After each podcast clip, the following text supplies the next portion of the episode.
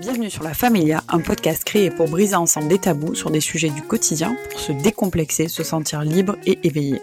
Aujourd'hui, je suis heureuse de recevoir à nouveau Floriane Stoffer, qui est sage-femme et qui aide les femmes à se préparer dans une démarche holistique à accoucher de leur bébé, mais aussi d'accoucher d'elles-mêmes. Et aujourd'hui, on va parler d'un sujet qui me tient personnellement très à cœur, qu'on peut appeler la matrescence ou le fait de devenir maman à la naissance de son enfant. Euh, selon Simone de Beauvoir, on ne naît pas femme, on le devient. Mais la question aujourd'hui, c'est est-ce qu'on est mère ou euh, comment est-ce qu'on le devient? Comment savoir si je suis prête à devenir maman? Et du coup, Floriane, est-ce que tu peux nous en dire un peu plus sur le sujet euh, tout en te présentant, s'il te plaît? Moi, je suis Floriane, je suis sage-femme depuis un peu plus de dix ans. je suis en libéral et j'accompagne les femmes, que ce soit à devenir maman, quand j'accompagne les grossesses, ou au contraire à ne pas le devenir, euh, notamment dans ma pratique euh, de la gynécologie. Et du coup, ta question me faisait sourire euh, sur le, devenir maman. voilà, je crois qu'on va avoir beaucoup de choses à se raconter. Exactement. Est-ce que tu considères que les femmes manquent généralement d'accompagnement psychologique, émotionnel dans leur parcours de la maternité, que ce soit au niveau de la grossesse, alors du désir de grossesse, de la grossesse, de l'accouchement ou du postpartum? Euh, en tout cas, je ne sais pas si elle manque d'accompagnement euh, psychologique, mais elle manque cruellement d'une communauté autour d'elle et de transmission. Euh, ça, c'est clair qu'on est une génération, tu sais, où, où on a vraiment... En fait, nos mamans ont déjà manqué d'une transmission. Euh, et là, quand je te parle de transmission, en fait, c'est les transmissions de femme à femme. Euh, et puis, c'est un petit peu le travers de notre société. Comme on n'a plus de communauté et de transmission, euh, bah, on va chez le psy, ce qui est très bien. mais, mais voilà, c'est ce qui manque cruellement, c'est ça. Tu vois, moi, j'accompagne beaucoup de femmes. Et effectivement, il y a des femmes qui ont besoin d'un accompagnement psychologique. mais ce que je me rends compte, c'est qu'il y a beaucoup de femmes aussi qui ont besoin de venir au café poussette, que je les mette en lien, que je leur dise que c'est OK en fait d'appeler ta mère si tu t'entends bien avec elle et qu'elle vienne passer quelques jours avec toi quand tu es en postpartum. Euh, et, et, tu vois, ça, ça manque beaucoup. C'est clair, ouais. C'est vrai que quand tu es, en... quand es enceinte, enfin, c'était mon cas, euh, on s'est beaucoup confié et on avait fait un podcast ensemble où tu me disais que ce qu'on, le visage de l'accouchement, en tout cas qu'on reçoit euh, de la part de la boulangère, de la caissière ou, ou de ses collègues de travail, c'est plutôt quelque chose de très négatif, comment est-ce que les choses se sont hyper mal passées pour chaque personne, ou comment ça a été douloureux, ou... mais très peu de faits euh, sans émotion, ou alors très peu euh, de messages rassurants, euh, ou de discussions rassurantes entre amis, entre femmes, entre mères, euh, entre mère-fille aussi. C'est vrai que hum, tu as du mal à trouver. Oui, et, tu vois, par exemple, il y, a, y, a, 15 jours, là, à peu près, je, me suis occupée d'une jeune maman qui venait d'accoucher de son premier bébé. Et vraiment, elle était très, très angoissée. Elle venait de passer une nuit catastrophique à se poser plein de questions. Et donc, bah, je lui demande, j'ai comment tu es, toi, avec ta mère? Oh, très bien, je l'adore. Euh, je dis, et, qu'est-ce que tu en penses de, quoi tu aurais besoin? Ben, Elle me dit, c'est vrai que j'adorerais que maman, elle vienne là me remontrer le bain, m'aider à m'occuper du bébé. Euh, mais bon, ça se fait pas, je vais passer par, pour une cruche. Ben non, en fait, c'est ton premier bébé, euh, fais-le. Et du coup, elle l'a fait et les deux étaient hyper heureuses. et, ce qu'elles ont partagé, effectivement, c'est pas les anecdotes qui font peur, comme on disait juste avant.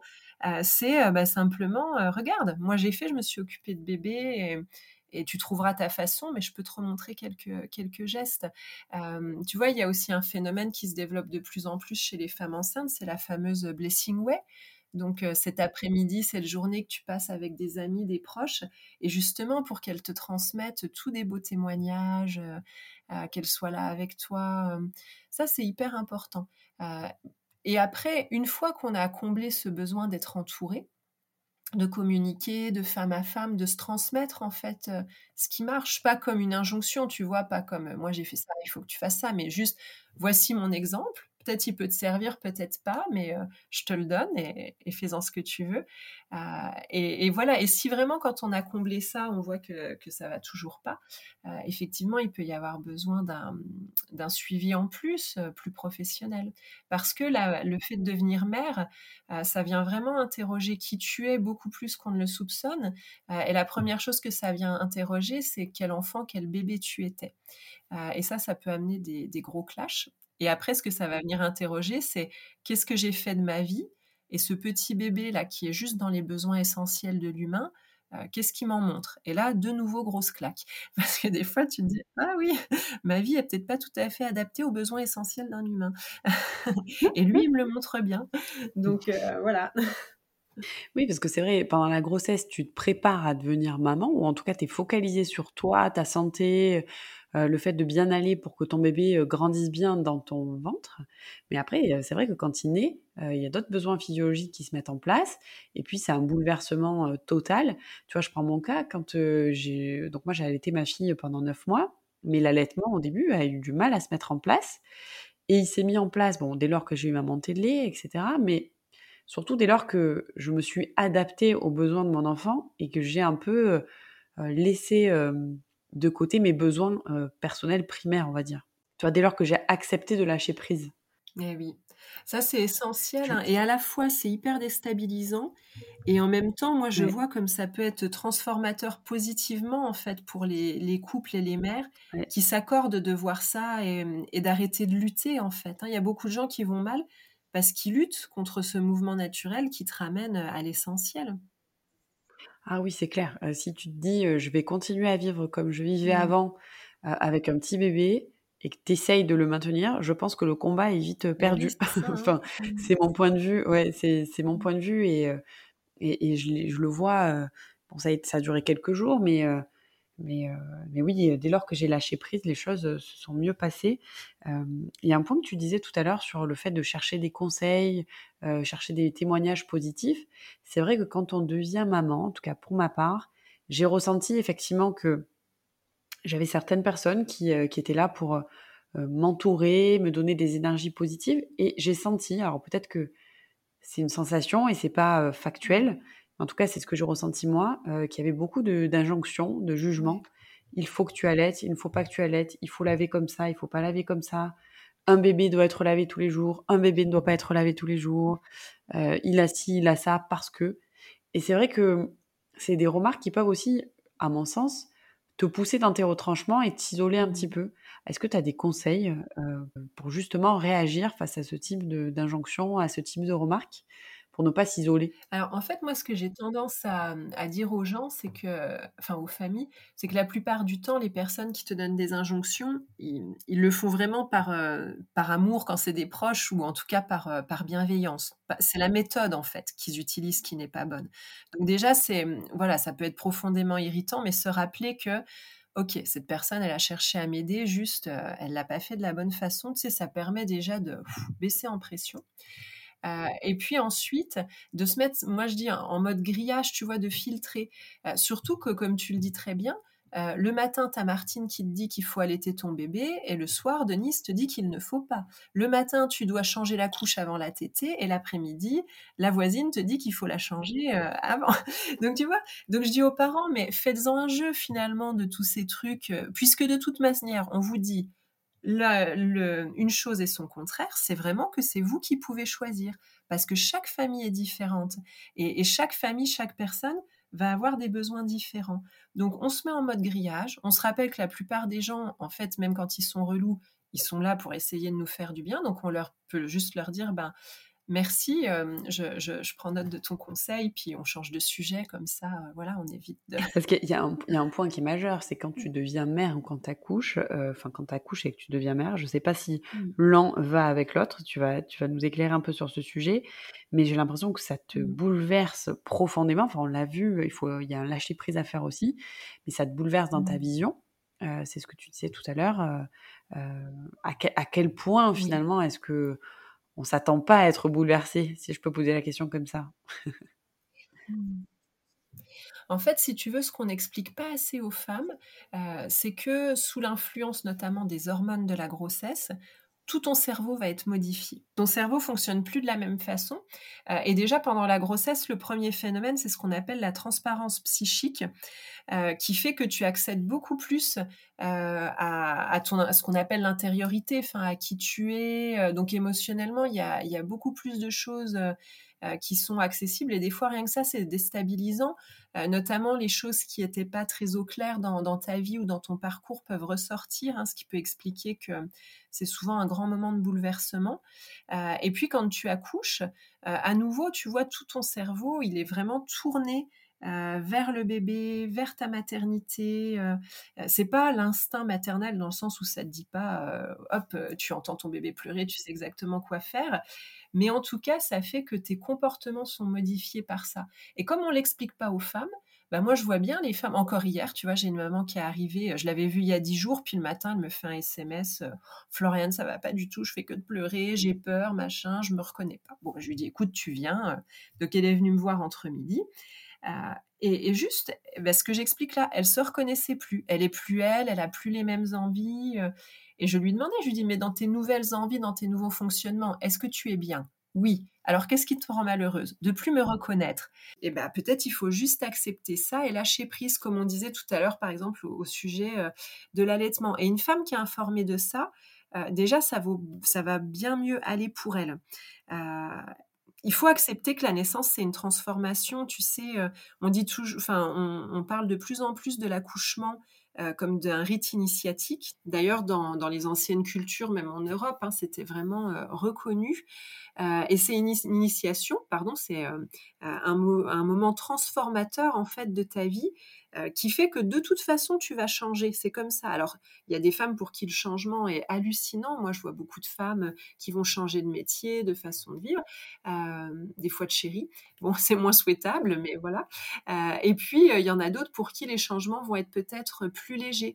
Mais c'est une vraie occasion, toutes ces modifications qui se font dans, ton cerveau, dans tes émotions, et puis tout ce que ça te permet de, de voir de ta vie. Euh, cette relecture de ta vie que ça te propose, c'est vraiment une super occasion en fait euh, euh, finalement de, se transformer puis de se transformer positivement. Donc en fait c'est un travail d'acceptation de sa nouvelle personne si je puis dire.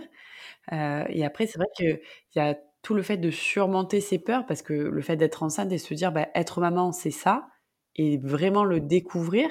tu moi j'avais une, image de ce qu'était le fait de devenir mère, changer les couches, donner le sein, etc. Mais c'est vrai que quand on le vit, on n'est pas forcément préparé à ça. on s'y attendait pas forcément, tu vois? En fait, on s'y attend, mais inconsciemment. Ton inconscient le sait. Et tu sais, ce fameux truc de les femmes qui ont peur de mourir en couche, c'est un truc qu'on l'a tous plus ou moins fort. et en fait, il y, y, a des psys qui ont beaucoup étudié ça et c'est intéressant.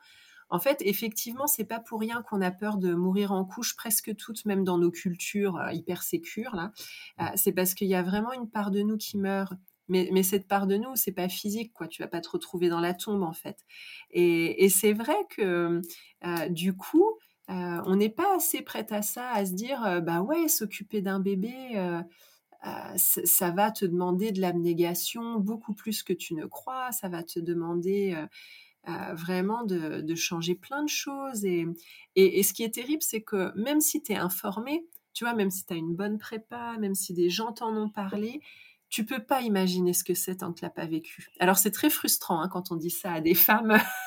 Mais pourquoi on peut pas imaginer? Bah parce que c'est une expérience aussi très physique. Hein. Je pense que tu te souviens, enfin, cette expérience de à quel point on peut être fatigué et pour autant continuer à s'occuper du bébé euh, à quel point on peut être frustré. Euh. En fait, c'est une expérience qui passe par le corps. Et, ça, euh, bah, tant que tu l'as pas vécu dans ton corps, tu peux pas imaginer ce que c'est. Et, ça peut être aussi difficile que, beau, en fait, euh, parce que ça te fait découvrir des ressources insoupçonnées. Hein. C'est clair. Et j'ai comparé, enfin, le moment où j'ai accouché sur les six premiers mois, enfin, voire la première année, j'ai comparé ça à un marathon. Ah oui.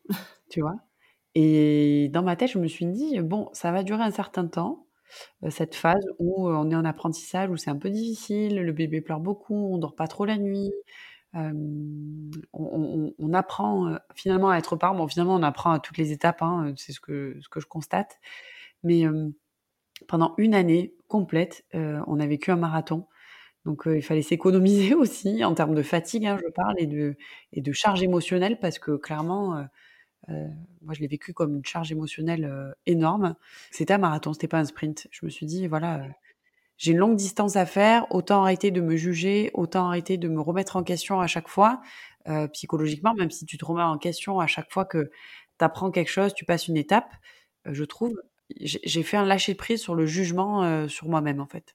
Et oui, puis tu sais, physiquement, parce que tu parles de marathon, et, moi, du coup, ça me rappelle qu'on n'en a pas assez parlé, Mais physiquement, tu vois, on n'explique pas assez aussi aux femmes que leur corps, il s'est modifié pendant neuf mois. Bon, ça, elles s'en sont rendues compte, la plupart quand même.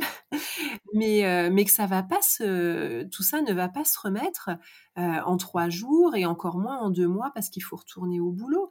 certaines transformations qu'il y a dans le corps, en six semaines, un mois vont se remettre. Par exemple, ton utérus, en six semaines, un mois, il s'est remis. Euh, mais la façon dont euh, euh, tes organes se sont modifiés pour faire vivre un bébé dans ton ventre, il y a certains processus, ça peut mettre six mois, un an, tu vois, à revenir juste à un corps de femme pas enceinte. En moyenne, on dit neuf mois. C'est souvent, on dit bah, neuf mois pour être arrivé à un bébé, et puis neuf mois pour retrouver ton corps plus du tout en gestation.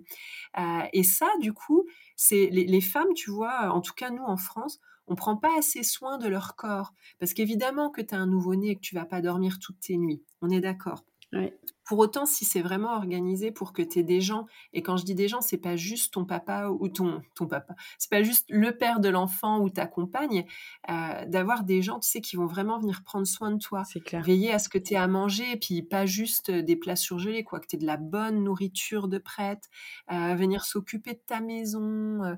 En fait, c'est hyper important parce que tu as un marathon, comme tu disais, à faire, autant émotionnel que physique pendant au moins un an voire ça pourrait même être deux ans, hein, si on, est vraiment réaliste. Mais voilà, un an minimum. et donc, si tu prends pas déjà soin là pendant les premiers temps de vraiment recharger tes batteries, prendre soin de ton corps, ton marathon, tu vas avoir du mal à le tenir. Et un corps fatigué, c'est un corps qui est beaucoup plus propice à la dépression et à d'autres problèmes qui vont s'en suivre, hein, à la maladie. C'est clair. Et il y a un point qui est hyper important que tu viens de dire, enfin en tout cas que je vais relever, c'est le fait d'avoir des gens qui prennent soin de toi et qui t'apportent des petits plats, qui prennent soin de ta maison et qui, qui te disent pas juste va te reposer, je vais m'occuper de ton enfant. Mmh. Parce que quand tu deviens mère, en tout cas ça a été mon cas, j'avais pas forcément envie qu'on s'occupe à ma place de mon enfant ou qu'on m'explique comment s'occuper de mon enfant. J'avais plus besoin effectivement qu'on m'apporte du, mmh. du soutien sur la gestion de la maison pour me dégager de la charge mentale et pouvoir embrasser mon rôle de maman. C'est ça, tu sais, les anciennes, les, cultures plus traditionnelles, elles, le font bien, c'est-à-dire qu'elles disent, nous, on s'occupe de tout pour que la mère n'ait à s'occuper que de son enfant et d'elle-même. et je crois qu'un un très bon conseil à donner à toutes les personnes qui ont dans leur entourage une, jeune maman ou quelqu'un qui va devenir maman, c'est ça. C'est si elle a besoin que tu gardes son bébé, elle te le dira. Mais par contre, fais en sorte qu'elle puisse pouponner, dormir avec son bébé, l'allaiter toute la journée, et qu'elle n'ait pas à se soucier de sa maison, de ses courses, de ses autres enfants. Ça, c'est un vrai cadeau à faire aux femmes, en fait. Hein. Oui, c'est vrai. Et, qu'elles ne se sentent pas jugées par rapport à ça. On a eu beaucoup de retours de mamans qui nous disent Mais euh, euh, je comprends pas, euh, tu veux que tu veux t'occuper de mon enfant, ça veut dire que tu penses que je le fais mal. voilà. Et, beaucoup de mamans qui sont un peu dans la phase du ce qu'on peut appeler le baby blues, où elles ont peur d'être jugées, elles ont peur de mal faire les choses, etc. Et c'est vrai que, en tout cas pour ma part, le plus grand des soutiens, ça a été des personnes qui m'ont dit ne t'inquiète pas, tu fais très bien. si je peux t'aider, n'hésite pas.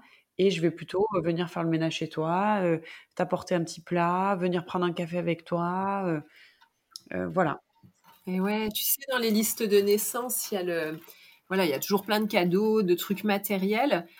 Et de plus en plus, on voit, mais je trouve pas assez, euh, bah, dans la liste de naissance de pouvoir mettre une heure de ménage, un bon repas partagé, tu viens pour le goûter avec un gâteau, puis tu me fais mon repassage. Et, tu vois, moi, je me dis, mais faudrait vraiment qu'on ose à dire à, toutes les personnes, leur laisser le choix. Tout le monde, euh, voilà, si t'as une copine qui déteste repasser, elle va plutôt te faire un, repas, par exemple. Mais chaque personne qui vient te visiter, moi, je dis souvent aux parents, bah, tu oses, tu leur dis, OK, moi, ça me fait plaisir, mais si tu viens, euh, c'est toi qui amènes le repas ou t'en profites pour faire euh, une des tâches ménagères. Voilà. Euh, moi, j'ai une question sur le fait de devenir maman et de continuer son activité professionnelle ou en tout cas de la reprendre.